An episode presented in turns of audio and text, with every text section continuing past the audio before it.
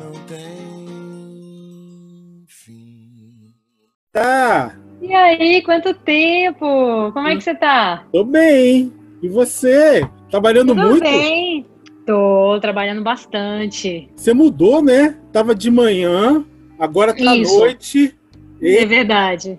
muda muita coisa. Verdade. eu- Mudou bastante, mudou bastante, porque é, eu estava no jornal de meio-dia e meia, né, como comentarista é, política, de, de assuntos políticos, né? E- É, Ah, E agora eu estou apresentando o jornal de, de 10 para 7 da noite e estou coordenando uma equipe, então mu- mudou muito, mudou bastante meu trabalho. editora-chefe, não? É, Eita. Estou como Outro editora-chefe. peso, né? Outro peso. É, é outro peso, outra responsabilidade. E assim, muda o olhar também, né? Porque eu passei. Esse jornal de meio-dia e meia é um jornal que tem uma pegada muito política e política nacional. E os meus comentários eram nessa pegada de política nacional. Então, o, o meu olhar era todo voltado para a política nacional, né? Todo voltado para esse aspecto mesmo é, do que está acontecendo no, no Brasil nesse sentido. E agora é um olhar totalmente vol- voltado para o local, para os problemas locais. Tanto que eu me desliguei assim, é, de propósito mesmo, me desliguei totalmente, sabe? Porque assim, foram, eu fiquei nesse jornal, foram uns cinco anos. E claro, né, quando você você está ali fazendo. Eu, eu, era comentarista política, mas é claro que, que dentro do jornalismo você, você tem que ter uma certa isenção. Você você está passando a notícia, né? Então o meu objetivo ali não era nem não era nem comentar, era passar a informação, passar a notícia. Só que você tem que se alimentar o tempo todo. Então eu ficava dia e noite me alimentando de política. E política nacional, né? No sentido de Congresso, no sentido do, do, do executivo, do, do, do presidente, do, dos ministros e tal. Então, eu me alimentava dia e noite daquilo, para eu poder passar a informação. É, e agora, é, é, o olhar é totalmente voltado para os problemas locais, que eu até prefiro, para te falar a verdade. Eu vi o programa de ontem, foi, foi o último que eu vi. Eu, Uhum. eu vi que você mais jo- passa a bola, né? Você faz o meio de campo ali e fica jogando. É mais ou menos isso que você faz hoje? É assim, o que, que eu faço hoje? É, eu, eu tenho uma reunião com a equipe para a gente decidir o que, que vai ser notícia, né? Então, o que, que rolou na cidade hoje e o que, que, que, que vale ser notícia. E a gente tem uma, uma discussão, porque assim, lá na Band, a gente não tem uma pegada muito de, de, de, de policial, no sentido de, de você espreme e sai sangue. A gente não gosta muito disso, sabe? percebi, percebi. Graças a, A gente Deus. não gosta. E- Eu, particularmente, não gosto, e, e eu tenho a sorte do meu chefe também não gostar. Então a gente está junto nessa. Que bom. E eu, é, que bom, eu acho isso muito bom, porque existem coisas, Cássio, que você não pode deixar de dar, né? O feminicídio, você não pode deixar de dar. Existem certos crimes que têm uma repercussão tão grande e que a sociedade precisa saber, no sentido de você levar isso para o debate. Poxa, e aí, o que, que vamos fazer? É, vamos debater para que isso não aconteça, de que forma a sociedade pode se unir para que isso não aconteça. Vamos levar esse debate para a sociedade. Mas mostrar o crime, o crime por si só, só para mostrar e achar que aquilo vai ter audiência, eu não gosto. Eu não gosto. Eu não acho que. Eu acho que a gente está tão sofrido, né? A gente vive aí olhando como espírito, a gente passa por esse, por esse momento de transformação planetária. Também estamos passando pela nossa transformação individual, pelo nosso calvário. É, então eu acho que assim, no- no- é, na medida em que eu posso levar algo de bacana, algo que possa acrescentar para as pessoas, sabe? Seja no sentido de algum serviço, poxa, tá tendo um curso gratuito onde as pessoas que estão desempregadas possam fazer. Legal, eu vou optar por isso. Então, se eu tenho, eu tenho um jornal de meia hora. E aí eu tenho que optar o que, que eu vou dar. Então eu não vou dar um irmão que matou um irmão a facadas, porque no meu sentido isso eu não, eu não, eu não acho que isso vai acrescentar alguma coisa. Poxa, mas naquele espaço eu posso dar que estão sendo ofertadas vagas de emprego. Então eu vou, eu vou optar por dar aquilo. Entendi. Sabe? E como, e como eu te disse, eu sou editora-chefe, mas é óbvio que tem pessoas acima de mim. Então eu não, eu não mando na bagaça toda, né? Tem pessoas acima de mim. Mas tem pessoas que pensam como eu, que estão sintonizadas como eu. Então, ótimo. legal. Então a gente dá o mínimo possível de, de criminalidade, só coisas que realmente, puxa, não tem como não dar. Então vamos dar. Mas qual é a pegada? A, a, mínima possível. Então é isso. Perfeito. E você, como chefe mulher, você vê alguma diferença? Assim, já que a gente está nesse campo que os jovens, tem muitos jovens, jovens surgindo, que gostam muito dessa área, você vê algo diferente no olhar dos seus colegas para ti? Olha, o universo é, do jornalismo, ele, ele, ele é um universo mais feminino desde a da, da, da, minha faculdade, na minha época. Hoje, o diploma ele não é mais exigido, mas isso é algo muito interessante, porque o mercado ele não absorve quem, quem, quem não tem diploma. Isso é interessante. Porque, olha só, a gente trabalha com, com estagiários, né? E todas as emissoras e jornais trabalham com estagiários. Então, os estagiários, necessariamente, eles têm que estar na faculdade. E o mercado, ele vai absorver quem tem experiência. Então, entende a bola? Entendi. Então, para você ter experiência, você tem que estar tá na faculdade para você, pra você é, passar pelo estágio e daí você ter a experiência e futuramente você ser contratado. Então, isso é interessante. Voltando à sua pergunta. É, então, sempre foi um universo mais feminino. Embora, claro, que tenham homens também, mas desde a da faculdade eu percebo isso, que tem muitas mulheres dentro do jornalismo tem muitas mulheres. Então, é, eu não, percebo muito, assim, essa diferença, sabe? E, na verdade, eu... eu é, é, é engraçado isso, você me perguntar, porque eu, Renata... É, ah, Renata, você... Vou te dar aqui um exemplo. Pegando o exemplo de, de mulheres, homens. Ah, Renata, você... Sei lá, tem não sei se isso é bacana ou ruim o que eu vou te dizer agora. Ah, Renata, você tem, tem quantos negros, tem quantos brancos? Eu vou te falar assim, eu, eu não sei, porque assim, o meu olhar é muito assim, para pessoas, sabe? Então, assim, você já trabalhou com quantas mulheres, com quantos homens? Eu não sei, porque assim, eu, eu não faço muito essa distinção na minha cabeça. Entendi. Sabe, eu não tenho muito essa, essa distinção, assim. Eu, eu, é, são pessoas que estão ali trabalhando. Hoje, coincidentemente, é, eu tenho é, dois estagiários homens, mas eu me recordo que há um, um do, dos universos assim, dois produtores homens, mas há um universo feminino muito grande das pessoas que já passaram. Então tem muito mais mulheres do que homens na profissão. Olha só. E você fez faculdade aonde? Eu me formei no Uniceub. Uniceub. E a televisão já era sua ambição ou só foi levada a isso? Engraçado, eu fui levada a isso. Eu me lembro que na faculdade eu tremia quando eu tinha que fazer as aulas, as coisas. Eu queria fugir daquilo, assim, meu Deus, eu tremia. E eu, eu não gostava de falar em público. Quando eu tinha que apresentar algum trabalho, eu não gostava. Nossa. Eu, eu, eu suava frio, eu ia ao banheiro, eu queria fugir daquilo. E a vida foi me levando, sabe? A vida foi me levando.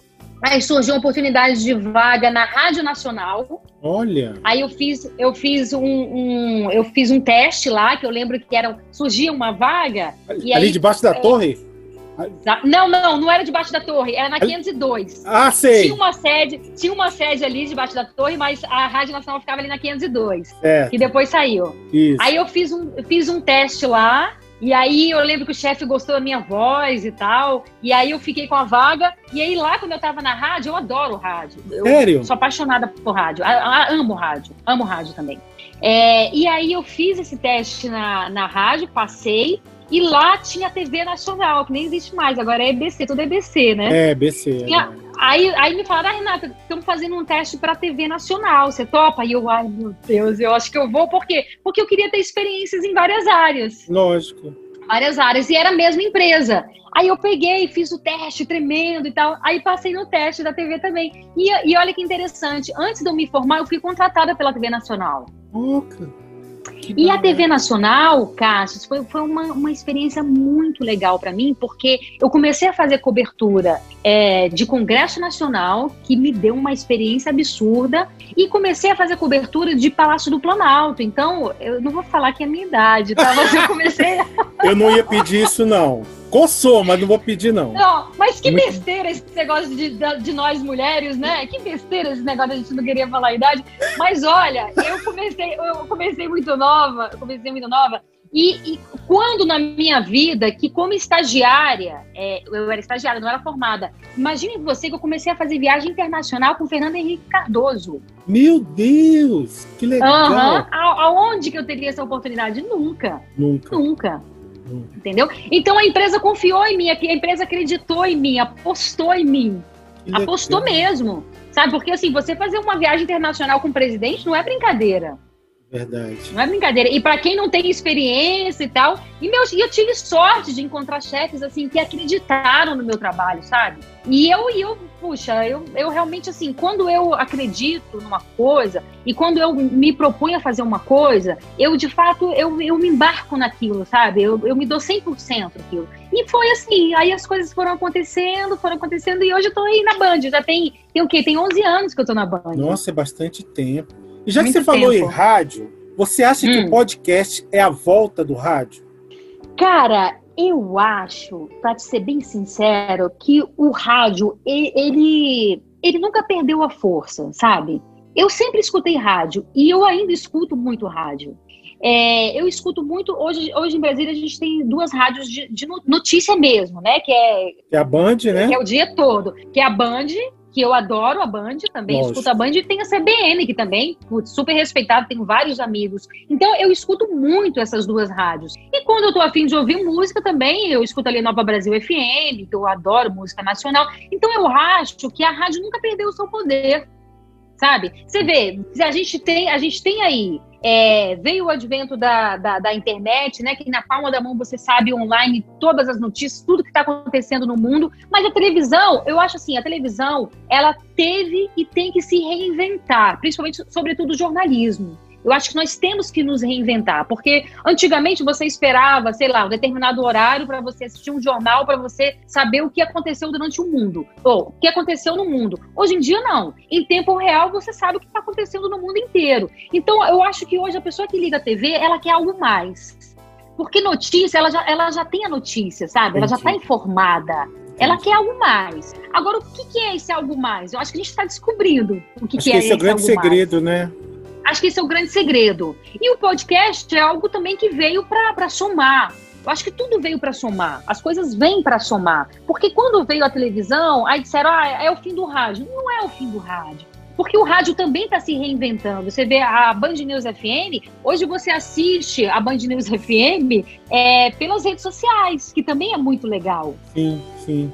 sim. Né? E lá, na, lá, lá na, na Band, a gente tem uma, uma é, a, a, nossa, a nossa redação é integrada. Então, o repórter da Band, da rádio, entra na TV, o repórter da TV entra na rádio. Então, há uma integração e cada dia mais a gente trabalha para essa integração. Então, eu não acho que as coisas perderam espaço. Eu acho que as coisas. É, acho que acrescentamos mais coisas. Eu acho que estamos descobrindo o que, que as pessoas querem. As pessoas querem algo mais. Isso é, isso é verdade. É, querem algo novo, algo diferenciado. E a gente vai descobrindo o que, que é esse diferenciado que a gente quer. Hoje na TV, é, quando eu apresento o jornal, é, eu pego muito a, a participação pelo WhatsApp que é uma coisa simples, mas que as pessoas curtem. Então, assim, as pessoas gostam de ouvir a opinião delas na TV sabe? Elas gostam de ouvir eu lendo ali o que elas estão achando. E a gente vive num país democrático e, e toda opinião é bem-vinda. Obviamente que, obviamente que guardadas as devidas proporções, né? Assim, fascismo não, racismo não, homofobia não. Então, a democracia ela é, a, a, gente precisa entender o que, que é essa democracia, né? A, o, o, meu espaço, ele, o meu direito é, de, de, de, intervir, de falar, ele vai até onde há o seu, o seu direito, né? O, a, até onde o, o respeito ao outro. Então, as pessoas, hoje em dia, eu acho que as pessoas estão confundindo as coisas. Ah, eu tenho o direito de falar. Depende, sabe? Se, se, se o teu direito está ofendendo o outro, aí eu acho que você não tem direito. Entendi. Então, eu acho que, eu acho que a, a gente está confundindo um pouco as coisas. Né? Mas tudo é uma questão de equilíbrio também. E respeito e equilíbrio. Entendi. Respeito e equilíbrio.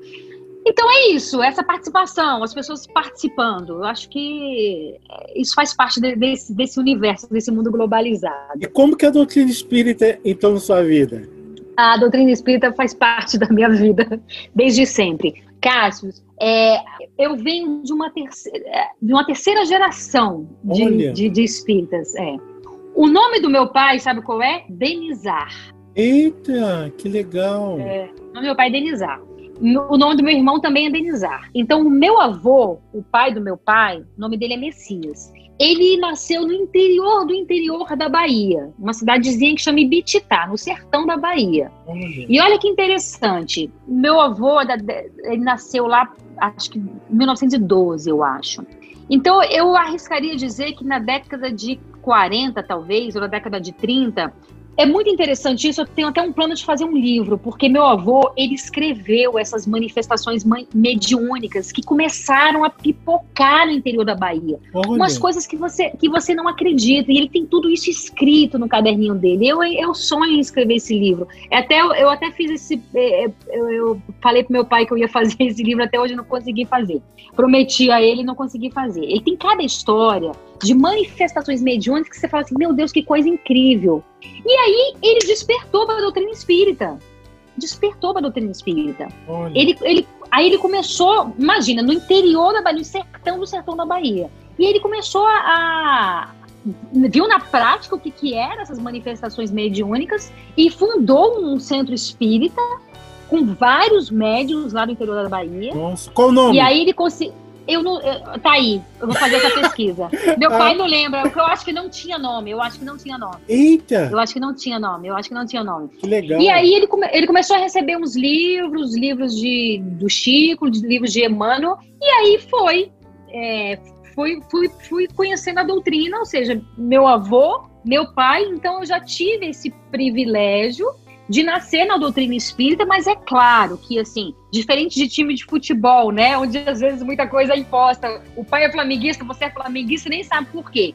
Eu cresci, fui lendo muito, lá para os meus 13 anos, 14 anos, comecei a ler muito, muito, muito sobre a doutrina, me identifiquei 100%, 100% da doutrina espírita.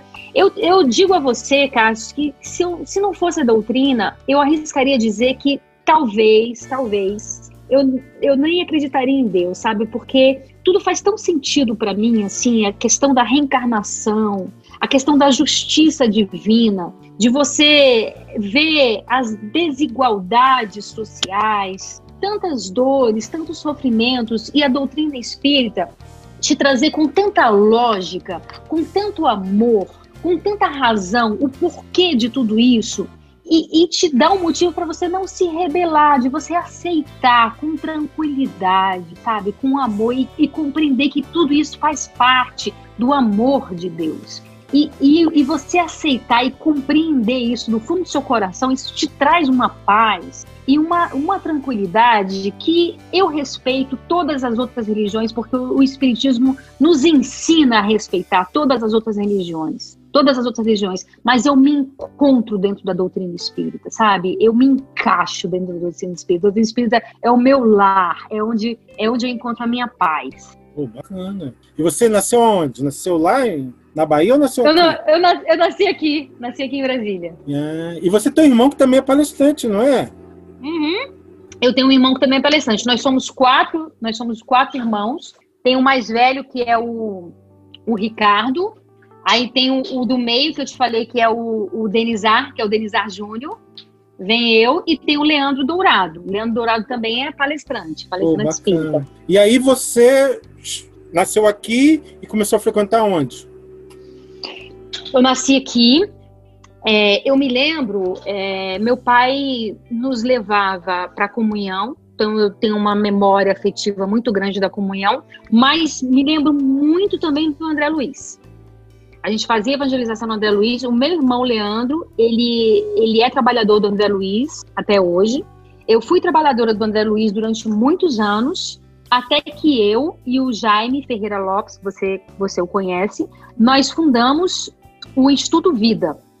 Vida Instituto Espírita Bezerra de Menezes.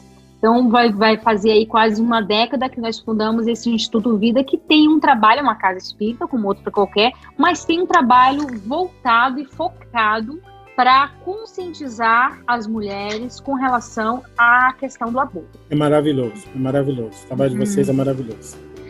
É um trabalho pioneiro, né, Cássio? Porque assim, a gente a gente decidiu ir além dos muros da casa espírita, né? Porque veja, a mulher que pensa em, em, cometer o aborto, ela não vai para casa espírita dizer que ela quer cometer o aborto. E ela passa por tantas dores, são tantas dores, são tantos dilemas. Essa mulher muitas vezes ela está sozinha, ela está abandonada. Ela, ela passa por tantas dificuldades e, e muitas vezes quando nós estamos em várias dificuldades, a gente, a gente pensa que só um caminho, né? E isso entra a questão também do suicídio, né? Muitas vezes a pessoa é, é uma dor tão grande dentro dela, e aí os estudiosos no assunto, e eu inclusive tô, tô fazendo formação em psicanálise, e, e é um assunto muito caro para mim também. Os estudiosos no assunto são muito claros, eles, eles é, gostam de deixar claro o seguinte: a pessoa que ela pensa em suicídio, ela não pensa em tirar a própria vida, ela quer eliminar a dor. Ela quer eliminar a dor. Mas às vezes ela tá tão entranhada naquela dor que ela acha que o único caminho é se matar. E a mãezinha também, que muitas vezes se vê abandonada pelo, pelo pai da criança, é, se vê com dificuldades financeiras, inúmeros, inúmeros, inúmeros. A gente que trabalha com essas mulheres são, são vários, são, são vários fatores. E ela acha que a única solução é abortar, a única solução é tirar a, o, o, feto, é, é, é, eliminar aquela vida, né? Que para ela, às vezes, ela acha que nem é uma vida. Então a gente vai até essas mulheres, não no sentido de, de dar uma lição de moral, não no sentido de dizer o que ela tem que fazer ou o que ela não tem que fazer, porque quem somos nós para dizer o que o outro deve ou não fazer, mas no sentido de dar um apoio, de dar uma mão e dizer, ó, existem outras maneiras, existem outros caminhos e caminhos por meio do amor que pode transformar essa dor que você está passando, né? Então é, é esse o, o, trabalho que a gente faz lá no Instituto Vida com a Rede Renascer. E você quando saiu lá do André Luiz, você já queria isso ou você foi levada a isso? A Não, esse trabalho? Eu, tra eu trabalhava com o Jaime, é, eu estava na educação mediúnica, o Jaime era o coordenador dessa área. Eu, o Jaime, é, ele era ele era o coordenador na, na Federação Espírita do Distrito Federal. Ele era ele era o diretor de comunicação social na Fedef e eu o ajudava lá também, porque como eu sou da área também, eu ajudava nessa área.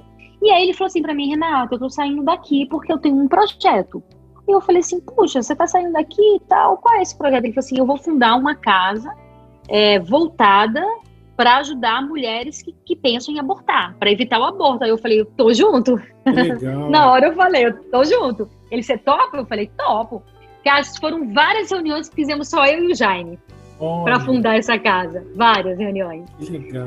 Aí eu, é, e aí estamos juntos aí no Instituto Vida. Hoje vai, vai, vai, o Instituto fazer 10 anos e estamos nesse trabalho. Estamos ampliando também esse trabalho da Rede Renascer que a gente faz que é um trabalho voltado para evitar o aborto, a gente vai ampliar para evitar também o suicídio. É o Jaime está com um projeto também, é, um projeto também muito legal, muito legal. Bacana. Nessa pegada, nessa pegada da gente ir até as pessoas. Entende? Da gente ir até as pessoas, porque é isso. A pessoa que está né, nesse processo obsessivo, doloroso, nem sempre ou quase nunca ela vai até um atendimento fraterno. Então, nós temos que ir até elas. Bacana demais. E, assim, deixa eu fazer uma pergunta que me incomoda. Por que tem tão poucas mulheres palestrantes dentro do movimento espírita? Tem um número considerável, mas é muito pouco, você não acha? Ou você acha que tem alguma dificuldade? Que, como que você vê isso? Se isso já passou pela sua cabeça? Não, é interessante você, você, você falar isso, porque sabe aquilo que eu te falei lá no começo? Sim, assim, sim, não, não, não é algo que eu tinha que eu tinha reparado. Eu acho assim, Cássio, que isso representa é, isso é um reflexo da sociedade como um todo. Isso, sem dúvida, é um reflexo da sociedade como um todo. Porque se você pegar é, a, as, as chefias como um todo, existem poucas mulheres chefes como um todo. Existem poucas mulheres em tudo, né? E nós somos maiorias. nós somos maioria, né? É, é a mesma questão, talvez vamos pegar aí a questão dos negros, talvez também, né? É, eu acho que, que falta oportunidades para essas pessoas, falta oportunidade para as mulheres, falta oportunidade é, para os negros, porque capacidade nós temos, todos nós temos capacidade. Né? Então, é, a mulher, ela tem ainda. Existe uma sociedade que ainda é machista, a gente não pode negar. Existe ainda a dupla jornada, que a gente também não pode negar. Então, as coisas para as mulheres é, muitas vezes são mais complicadas, porque hoje os homens estão muito mais participativos, sem dúvida nenhuma, dentro do lar, eu falo. Mas é, ainda, ainda é pequena essa participação como um todo. É, você ainda percebe que a dupla jornada para a mulher ainda é maior, que as oportunidades para as mulheres ainda são menores. Imagine você que a mulher exercendo o mesmo cargo que um homem, as mulheres ainda ganham menos que os homens. Qual a explicação para isso? Então, não tem explicação. Então, isso, é, eu acredito que seja ainda o reflexo do que a gente vê na nossa sociedade como um todo. A, as mulheres estão conquistando o seu, o seu espaço ainda, mas ainda há muito o que galgar, ainda há muito que, o que se fazer, no sentido de autoconfiança, no sentido de acreditarmos em nós mesmas, no sentido de sermos menos cobradas, porque, Cássio, é interessante isso. Eu fui para a Band, eu, eu, já trabalhava, né? Já, como, eu, como eu te disse aqui, eu, tra, eu trabalho desde cedo. Mas eu fui para a Band, é, é, meu filho tinha quatro meses de idade, né? Então eu. É, é, e é isso que acontece, porque a licença maternidade no Brasil é de quatro meses. Só que tem mulheres que optam por sair do mercado de trabalho porque ou não, não tem com quem deixarem os filhos, não tem com quem deixarem os filhos, ou porque não querem deixar os filhos com outras pessoas, né? Eu, eu, tive, eu tive a sorte de, de, de eu, eu, contratei uma pessoa que, que era meu, eu brinco que era meu braço direito, meu braço esquerdo, minha perna direita, minha perna esquerda, né? Que, é, que era a babá do meu filho. Eu tive duas babás que foram maravilhosas, mas, é, é, mas eu, me, eu me joguei, eu me arrisquei. Mas nem todas as mulheres sentem segurança em deixar sabe? Então, então, então você tem que pensar em toda uma estrutura. Por exemplo, quatro meses de licença maternidade é muito pouco, é um, é um bebezinho que ainda estava amamentando. Então, tem mulheres que saem do mercado de trabalho e não voltam mais. Porque depois elas têm dificuldade de entrar no mercado de trabalho. Então, veja, você trouxe a questão da, da palestrante mulher, que são poucas, mas é porque a gente tem que pensar na questão mais macro. E aí tem mulheres que não se sentem mais seguras de irem para o mercado de trabalho. Então tem mulheres que não se sentem seguras de, de, darem, não só de darem uma palestra, mas muitas vezes de, de guiarem a própria vida. Bacana. Sabe? Não, você explicou então, bem agora. estamos aqui conversando, porque eu também nunca tinha parado para pensar. Nós, nós dois estamos aqui no papo filosófico e, e a gente está conversando sobre isso, né? E... Então, assim, é, há muito que se fazer, né? Há muito que se fazer. O Thor, que é seu filho, né? Thor, né? Thor? É, é, Thor. Quando ele surgiu na sua vida, o que que mudou? Cara, parece clichê, né? Falar, mas mudou tudo. Mudou tudo, mudou tudo mesmo, porque assim, é, sabe aquilo que falam que o amor que, que mais uh, se aproxima de Deus é o amor de mãe? É isso, é isso. Eu tenho amigas que, que falam assim para mim, ah, eu não, eu não, não penso em ter filho, não quero ter filho. E ok, eu acho que sim. As mulheres, as pessoas, elas precisam ser respeitadas no que elas querem, sabe? Eu, eu acredito muito nisso, na, na liberdade das pessoas. E a doutrina nos ensina isso, né, Cássio? O livre-arbítrio. Poxa, se Deus respeita o meu livre-arbítrio, meu Deus, quem sou eu para não respeitar o livre-arbítrio do outro? Quem sou eu para querer impor o outro o que, que é melhor, o, o que, que o outro deve fazer? Eu não tenho esse direito, eu não tenho essa capacidade. Mas voltando para isso, eu, eu, tenho alguns amigos que falam assim: ah, eu, não, eu, eu, particularmente, eu nunca pensava em ter filho, não fazia parte dos meus planos ter filho. Eu não era aquela mulher assim, porque tem mulher que fala, né? Não, eu sonho ter filho, eu quero ter filho. Legal, eu nunca, nunca, nunca planejava, nunca sonhava. Veio, por acaso, né? Que o acaso a gente sabe que não existe, principalmente quando se trata de filho. Mas você, você aprende que você não é o centro da sua vida, né? Então, o olhar, quando você é mãe, quando você é pai, e eu tenho um, exemplo aqui que é, que é o meu marido, que é pai de verdade também, né? Não é o pai do meu filho, mas é pai de uma outra criança também. Mas você, você aprende que você não, é, você não é o centro da sua vida, sabe? Então, isso é verdade. Se você, se você tiver um prato de comida, você fica sem comer para dar para o seu filho. Então, sabe esse amor que Jesus nos ensinou de tirar do que é seu para dar para o outro? Então você, você aprende assim, se eu tiver se tiver um, um, um, um uma coberta, um cobertor, eu tiro de mim para dar para o meu filho. E eu acredito, eu acredito não. É, é, esse amor que a gente vai aprendendo ao longo das reencarnações, né? Nesse laço de irmandade. Então hoje eu toro meu filho, talvez amanhã o Cassius pode ser o meu filho, né? Talvez amanhã, sei lá, outras pessoas vão sendo meu filho e a gente vai ampliando, sabe? Esse laço fraternal, esse laço de amor, porque o, o amor que eu construí hoje com o Thor é um amor que vai que vai durar o resto da eternidade, né? E a gente vai construindo esses laços e a gente vai aprendendo o que é amar, que é esse amor que Jesus nos ensina, que é você fazer o próximo aquilo que você gostaria que fizesse para você, e às vezes até mais, sabe? Você fica com sede para que seu filho não sinta sede. Você, você passa fome para que seu filho não passe fome.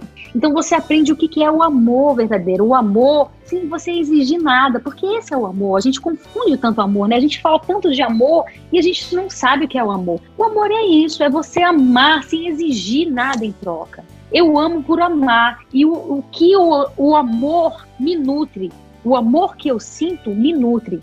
Então, voltando à sua pergunta, o que, que mudou? Mudou tudo, cara. Mudou tudo. e muda mais, porque assim, quando você olha uma criança da idade do seu filho, você tem uma empatia. Sabe? Quando você começa a olhar crianças, você começa a ter empatias também, você começa a ter um outro olhar. Então, é, é, é, essa, é, é muito lindo, assim, a forma que Deus criou é, esses laços fraternais, sabe? O laço da família, é, esse amor que vai no, nos unindo, assim, quando você para para pensar de uma forma filosófica como é construído tudo isso e como isso vai parar, onde isso vai parar? Isso vai parar no amor fraternal, no amor universal. Isso é muito legal. E ele é Thor por causa do deus do trovão? Ele é Thor por causa da mitologia nórdica. Hum, Exatamente. Mas você sabe que é interessante? Hum. É, eu te falei, né? Eu, não, não foi planejada a minha gestação. Planejada aqui, né? Conscientemente, claro. Mas eu, eu, eu achei que. Eu pensava lá atrás, ah, eu vou, eu, se eu engravidar, eu vou, vou ter uma, uma menina. Quem sabe que fosse uma menina. E aí, quando eu soube que era um menino, aí eu falei, cara, eu nunca pensei em nome de menino. E aí, literalmente, vem martelando na minha cabeça. Tó, tó, tó. Eu falei, gente, eu nunca pensei nesse nome, Thor. Aí eu achei bonito, que eu gosto de nome, nome pequeno e forte, sabe? É lindo, é lindo o nome. Aí eu, Thor, Thor, Thor. Aí foi fazendo sentido, Thor, Thor. Eu acho que foi ele que ficou martel, martelando na minha cabeça. Foi ele, foi ele. Como, como você vê o movimento espírita? Você que já trabalhou na área de comunicação, o que, que, acha, que, que você acha que falta dentro do movimento espírita? Ai, que pergunta difícil. Pergunta difícil, cara. Sabe por quê? Esses dias eu estava conversando com o Jaime sobre isso. Ai, é tão complicado porque assim, o, o espiritismo, ele ele é tão completo porque o espiritismo ele é o cristianismo redivivo, né? E o que falar do cristianismo? É amor, é compreensão, é bondade. Só que o Kardec, ele foi um cara tão sábio, né? É um cara que codificou assim é, ele, ele soube fazer a coisa com tanta precisão, as perguntas, né? Ele soube pegar, você pega é, o próprio livro dos Espíritos, o Evangelho, a Gênese, o Céu e o Inferno e tal, é tudo de uma forma tão didática que se você tiver qualquer dúvida, tá lá e, e, a doutrina ela tá, ela tá pronta, ela tá, ela tá, ela, ela nos foi entregue de uma forma que você não, não precisa ter dúvida né? Qualquer dúvida que você tiver, você vai lá nos livros e você encontra. Só que aí vem os homens, né? Aí entra gente, né? Que, que deturpa algumas coisas, né? E essa deturpação, ela aconteceu no catolicismo, ela aconteceu dentro da, do protestantismo, e ela acontece também dentro da doutrina. Não tem como não acontecer, porque nós somos humanos, nós somos, nós somos falíveis. Eu acho que a gente a gente mistura as coisas de César e as coisas do pai. Mas eu acho que isso também é, faz parte do processo, sabe, Cassius? Eu acho que nós somos ainda, se a gente for pegar, assim, vamos analisar a escada evolutiva, a gente está nos primeiros degraus, né? A gente também não pode cobrar muito da humanidade, não pode cobrar muito da gente. Mas, assim, é, eu acho perigoso quando você você quer, quer criar ídolos, sabe? Assim, quando você quer criar figuras dentro da doutrina. É, Jesus Cristo é, é, o nosso mestre, é o nosso ídolo. Figura igual a Chico, não tem. Chico Xavier, não tem. Por mais que a gente queira, às vezes a gente, a gente queira comparar, não tem, cara. Ele foi um cara que veio para fazer toda a diferença. E a gente tem, claro, pessoas que, que poxa, Divaldo, um grande divulgador da doutrina espírita, um cara maravilhoso, e se esforça pra caramba. Tem vários outros também que se esforçam, mas eu acho perigoso quando você quer colocar pessoas em, em patamares, sabe? Assim, quando você quer colocar pessoas em, em, em, em palcos, assim, isso eu acho perigoso.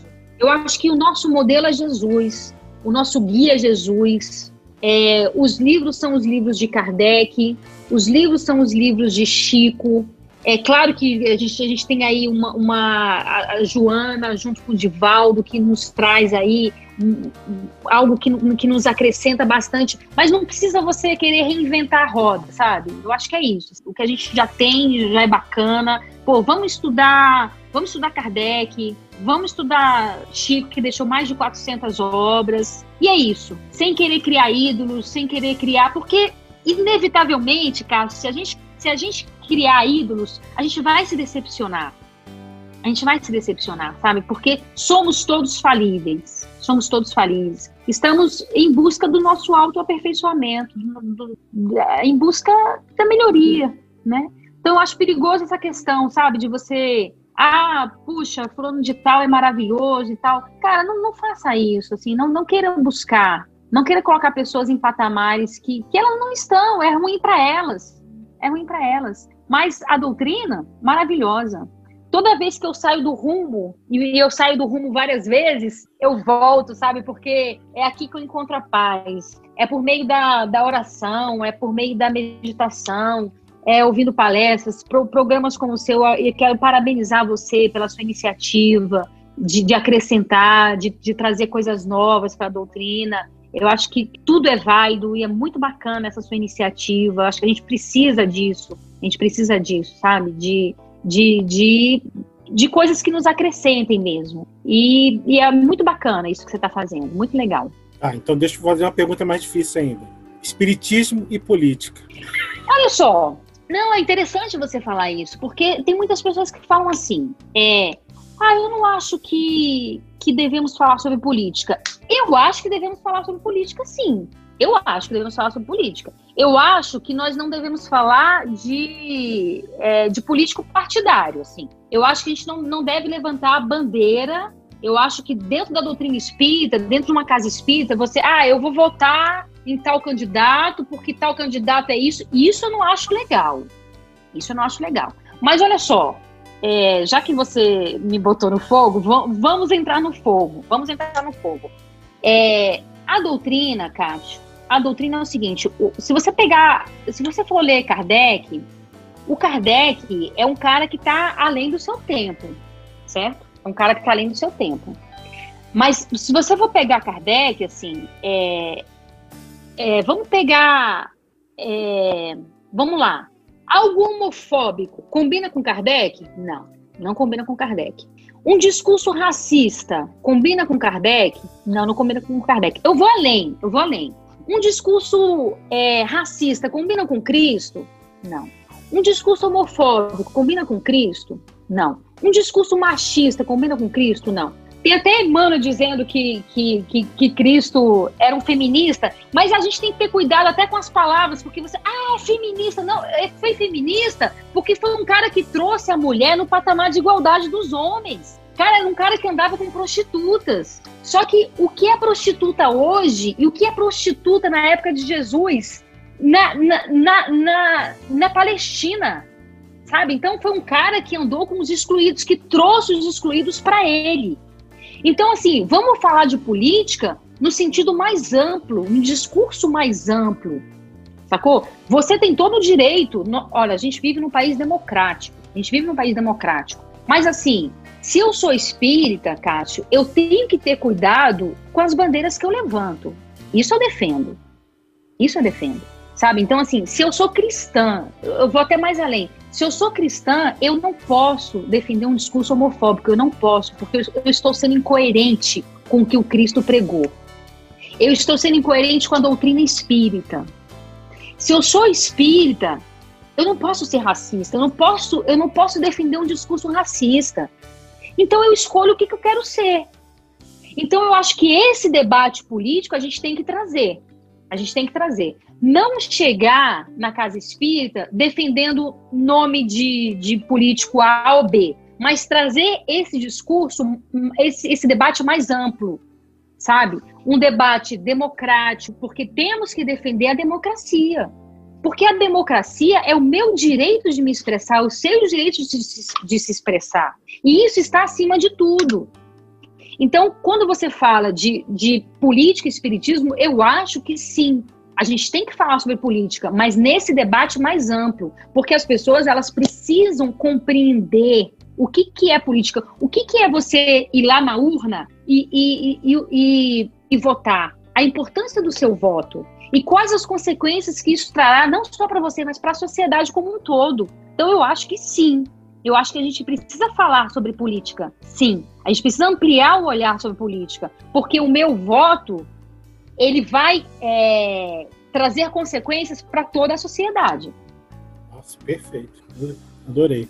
E a psicanálise? Como que foi entrar na vida dessa jornalista psicanálise? O que, que aconteceu? Já tá preparando para sair? Como é que é a história?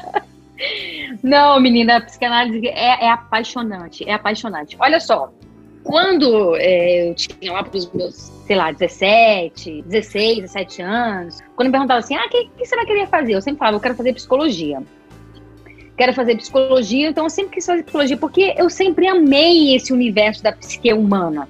Sempre amei. E eu sempre li muito, assim, sobre Joana, sabe? Sempre, sempre gostei de me aprofundar.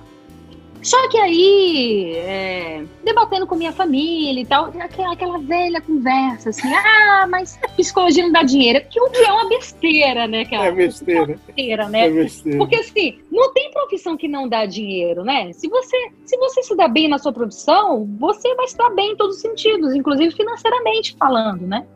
Ah, e aí conversaram comigo, não, porque eu acho que você devia escolher outra profissão e tal. Aí fiz jornalismo, não me arrependo de ter feito jornalismo. Só que eu sempre, a, a psicologia, esse, enfim, esse universo da, da psique, da alma humana, a gente, na, na, na própria, no próprio espiritismo, a gente estuda muito isso, né?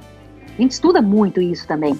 E eu sempre, eu sempre gostei muito desse universo, sempre gostei muito desse universo. Sempre fiz terapia, eu acho que todo mundo na vida tem que fazer terapia. Eu levanto essa bandeira, levanto essa bandeira. Todo mundo tem que fazer terapia. O meu filho faz terapia desde os quatro anos de idade. Nossa, gente, já botou menino, ó. Não, coloco, coloco, coloco. Eu acho que todo mundo tem que fazer terapia, sério. Essa é a bandeira que eu levanto. E aí, Aí eu pensei, meu Deus, eu vou voltar para a faculdade, né? Vou, vou, ter que voltar para a faculdade, porque psicologia são cinco anos, né? Hum. Eu comecei a ver, fazer alguns cursos paralelos e tal, e aí fui me aprofundando sobre, sobre o tema, me aprofundando sobre o tema, e aí vi a psicanálise. A psicanálise é uma pós-graduação, que é uma outra pegada, bem diferente de psicologia, mas tem essa pegada do, do inconsciente, que trabalha isso, né? Trabalha essa coisa da psique humana. Aí eu comecei a ler sobre isso, aí me aprofundei, aí matriculei, tô fazendo aí a pós-graduação. Mas é apaixonante, cara, apaixonante. Muito bacana. Que legal. Freud, Freud explica. Qual livro de Joana você mais gosta? O Homem Integral. É lindo, né? É. Gosto é, muito é. É a primeira, né, que ele vai mais ela vai mais é. certeira ali, que ela vem Jesus atualidade, depois assim, agora vamos começar, galera. Vamos, vamos. Agora vamos dificultar um pouquinho aqui o negócio. Meu amor, a gente está acabando, mas antes de acabar, a gente tem um pinga-fogo. Relembrando Opa. o Chico que você falou aí, você gosta tanto do Chico. Eu amo, sou apaixonada. Também Quem não é, né? Eu ia fazer essa pergunta, mas eu tá meio induzido. Tirando o Chico, qual figura espírita você mais admira? Chico. não tem como. Não, Não tem como? Ele Não- é, é a minha paixão. Ele é minha paixão. Ele é minha Por quê? Por quê? paixão. Cara, olha, eu, eu- toda vez que eu falo dele, você acredita que eu me emociono? Sério. Você Por quê? conheceu? Porque assim. Não, eu não conheci. Eu não conheci. Não conheci, mas eu tive lá depois. Eu tive visitando o quartinho dele, chorei horrores, no- tive com meu marido lá. Chorei horrores. Meu marido, meu, meu- marido teve que trazer quilos e quilos de lenço pra mim, porque quase que eu desidratei. Eu entrei no quarto dele, quase que eu desidratei. Porque, cara, ele, ele toca profundamente a minha alma. É uma simplicidade, sabe? É uma simplicidade, mas é uma sabedoria tão grande, é um amor tão grande. E não tem como eu fugir dele. Eu falo dele, eu tenho vontade de chorar. Acho que se eu conhecesse ele, eu ia desmaiar. É é. É, um amor, eu amo, eu amo, eu amo. Você tem mediunidade ostensiva? Tenho. O quê? Psicofonia. Tá explicado. né? Todd ou Nescau? ah, Nescau. Todd, é eu acho Todd uma imitação. Não gosto de imitação. Qual livro espírita você mais gosta? A Boa Nova.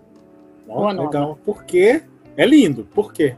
Porque Boa Nova, ele, ele traz histórias que se aprofundam. Por exemplo, você já leu a história de Maria de Magdala? Maria Magdala? É, é maravilhoso. É lindo. E aonde, que você, e aonde você tem aquelas informações? Então ele traz informações, detalhes. Humberto de Campos era jornalista, né? Então ele traz detalhes da vida, de personalidades da Bíblia, você não vê em lugar nenhum. E ele traz cada diálogo de Jesus, que eu- é outro livro que eu leio e eu choro horrores também. Eu amo aquele livro. É. De Humberto Campos, desculpa os outros, mas Boa Nova é o mais bonito. Biscoito ou bolacha? Qual a diferença? Pediram para fazer essa pergunta. Tem guerras homéricas no, no Brasil. Não, meu filho, meu filho quer me explicar qual é a diferença de biscoito e bolacha, mas eu fico com biscoito. Cite uma virtude que lhe caracteriza. Hum. É... Integridade. Nossa, poderoso isso aí. Você já leu todas as obras básicas? Não.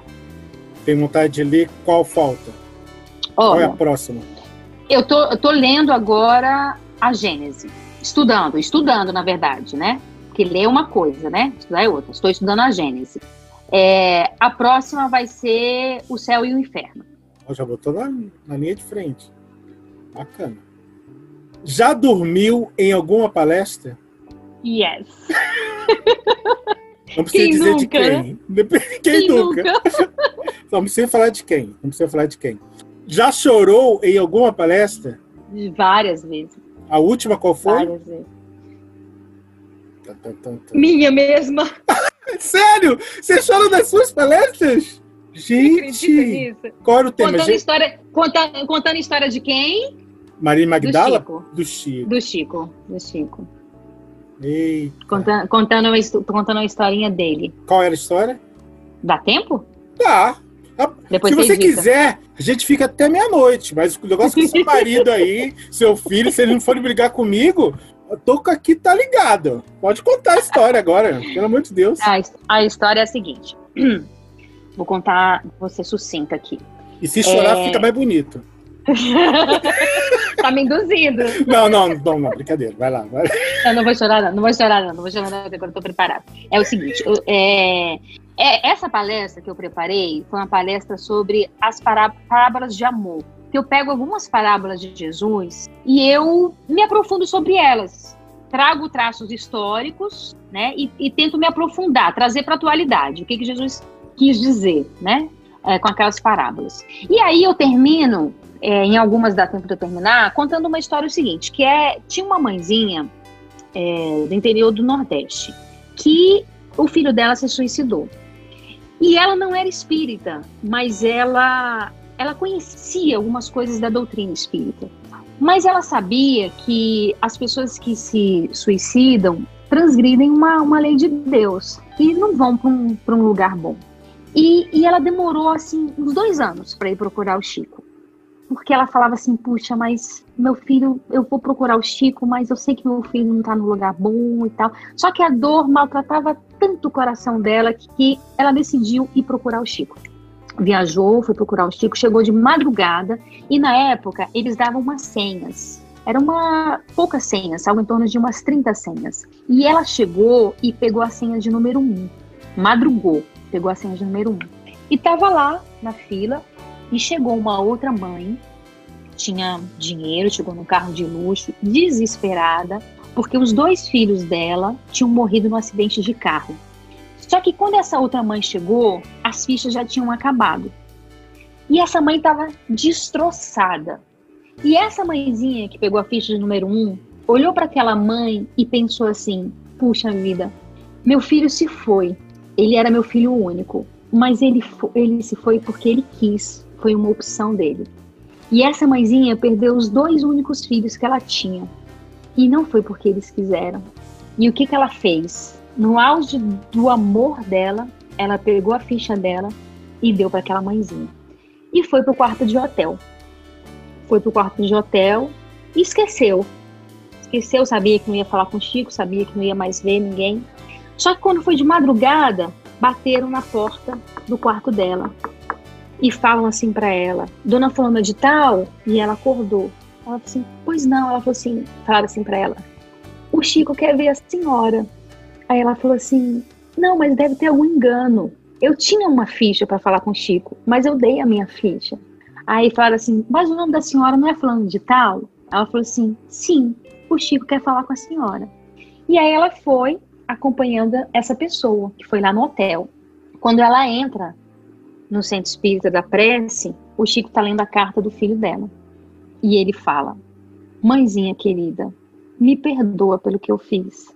Não era para eu estar aqui agora falando com a senhora, mas no exato momento em que a senhora entregou aquela ficha para outra mãe, em que a senhora demonstrou o amor imenso que a senhora tinha no seu coração, Emmanuel, o mentor de Chico Xavier, foi até onde eu estava, nas profundezas de onde eu me encontrava, me buscar para trazer-me aqui, para que eu pudesse ver a senhora e trazer essa carta para a senhora. Então, o seu amor, mãe, me salvou. E aí ele escreve uma carta para ela. Nossa, que lindo, Renata. Não, não conhecia essa história. Pois é. Nossa, que lindo. É muito linda essa história. A mediunidade do Chico era uma coisa fenomenal, né? Não, não dá pra gente não amar, né, velho? Não dá. Não tem como, não tem não como. Tem não como, tem como não, não tem amar. como. Doce ou salgado? Salgado. Essas mulheres querem manter o corpo assim, esbeltos. Para você, é mais fácil compreender o outro ou a si mesmo? Cassius, os dois são muito difíceis porque eu acredito que na medida em que você começa a se compreender, você também compreende o outro e vice-versa. Então eu, eu, eu avalio que a dificuldade é exatamente a mesma.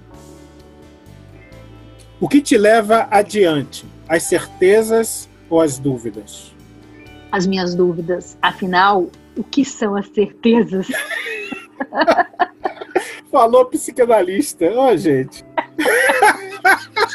Não é? Você tem certeza de alguma coisa? Hum, de Deus. então eu continuo. O resto. É difícil. Qual apóstolo tem mais a ver contigo? Pedrão, Pedrão. Por quê? Porque Pedro, ele demonstrou as suas fragilidades, as suas incertezas. Ao mesmo tempo que ele demonstrava um amor muito grande por Jesus, ele, ele nunca deixou de, de demonstrar as fragilidades dele. Seja nas negações dele, né? seja quando Jesus fala, falou assim, é, que é, ele o negaria e que ele falou: Não, Senhor, eu jamais, eu jamais negarei, eu jamais negarei. E ele fala assim, Pedro, você vai me negar, você me negarás, mas nem não uma nem duas, mas três vezes, né? E de fato ele o negou três vezes. Mas ele teve o poder de recomeçar, sabe, Cássio? Isso que eu acho muito interessante, porque enquanto Judas não suportou a dor do próprio erro e se matou, Pedro, ele aprendeu com os próprios erros. Então ele caía, mas ele se levantava. Ele caía e ele se levantava. E, e, Humberto de Campos ele traz muito isso, assim, na, na, no, no, livro Boa Nova tem vários, vários, vários capítulos que ele, que ele se dedica a Pedro, assim, que mostra as fragilidades de Pedro, mas ele tinha esse poder de recomeçar e de aprender com os próprios erros. Bacana. Na vida, você é aquela que planeja, a que executa, a que manda ou a que obedece? Eu sou a que executa. é. Qual música não pode faltar na tua playlist? Uau! MPB. Eu não tenho uma música específica assim, não, mas MPB é comigo mesmo. Eu tô numa fase muito de Caetano, eu tô ouvindo muito Caetano, eu sou muito de fases. É mesmo? É. Qual, qual a melhor fase do Caetano? Qual o melhor disco que você gosta mais? Aí eu tô muito, eu tô escutando um, um, ao vivo dele. Eu ponho ele no Spotify, sabe? Tem aquela uma misturinha assim. Sim. Um ao vivo dele que é, é muito legal. Acústico Trilhos não? Urban... Tri... Não, não é acústico Ah, não. último, mais, mais recente. É, o mais recente. Agora tem uma música dele, Trilhos Urbanos, você conhece? Conheço. O melhor o tempo esconde longe muito. Nossa, linda essa música. Dentro aqui. Nossa, linda. Já entrevistou ele? Falando nisso? Não, não. Nunca tive a honra. Mas vai, né? Oh, espero, espero. Por que a doutrina espírita é tão importante na vida das pessoas? Porque a doutrina espírita nos dá respostas com base na razão. Então não é nada impositivo. Você lê, você compreende, você assimila e você aceita. Uma palavra que te define. Eu gosto muito da palavra verdade. Renata, foi demais. Eu sabia que ia ser bom, Eu... não sabia que ia ser tão bom. Gente, mais mulheres palestrando, porque essa história que você contou aqui, velho, já valeu o ingresso. Cara, já valeu é tudo. maravilhosa, né? É maravilhosa, né, Chico? De... Chico? Chico é eterno, Chico é eterno. Divulga isso, página do Instagram seu, do, do seu instituto, divulga aí pra gente, fale legal, como legal, faz para achar vocês. Muito legal, muito bacana. É o seguinte, olha só, é, eu estou no Instagram, né, como Renata Dourado. Tem o Instagram também do Instituto Vida, que é Vida Instituto Espírita, se eu não me engano é isso. Desculpa se eu estiver errado. É, é Estudo Espírita, Vida Estudo Espírita, é isso mesmo. Tem, tem no, no Instagram, tem no Facebook. É, e é isso. Todos os sábados nós temos palestras no Instituto Vida, palestras pelo YouTube.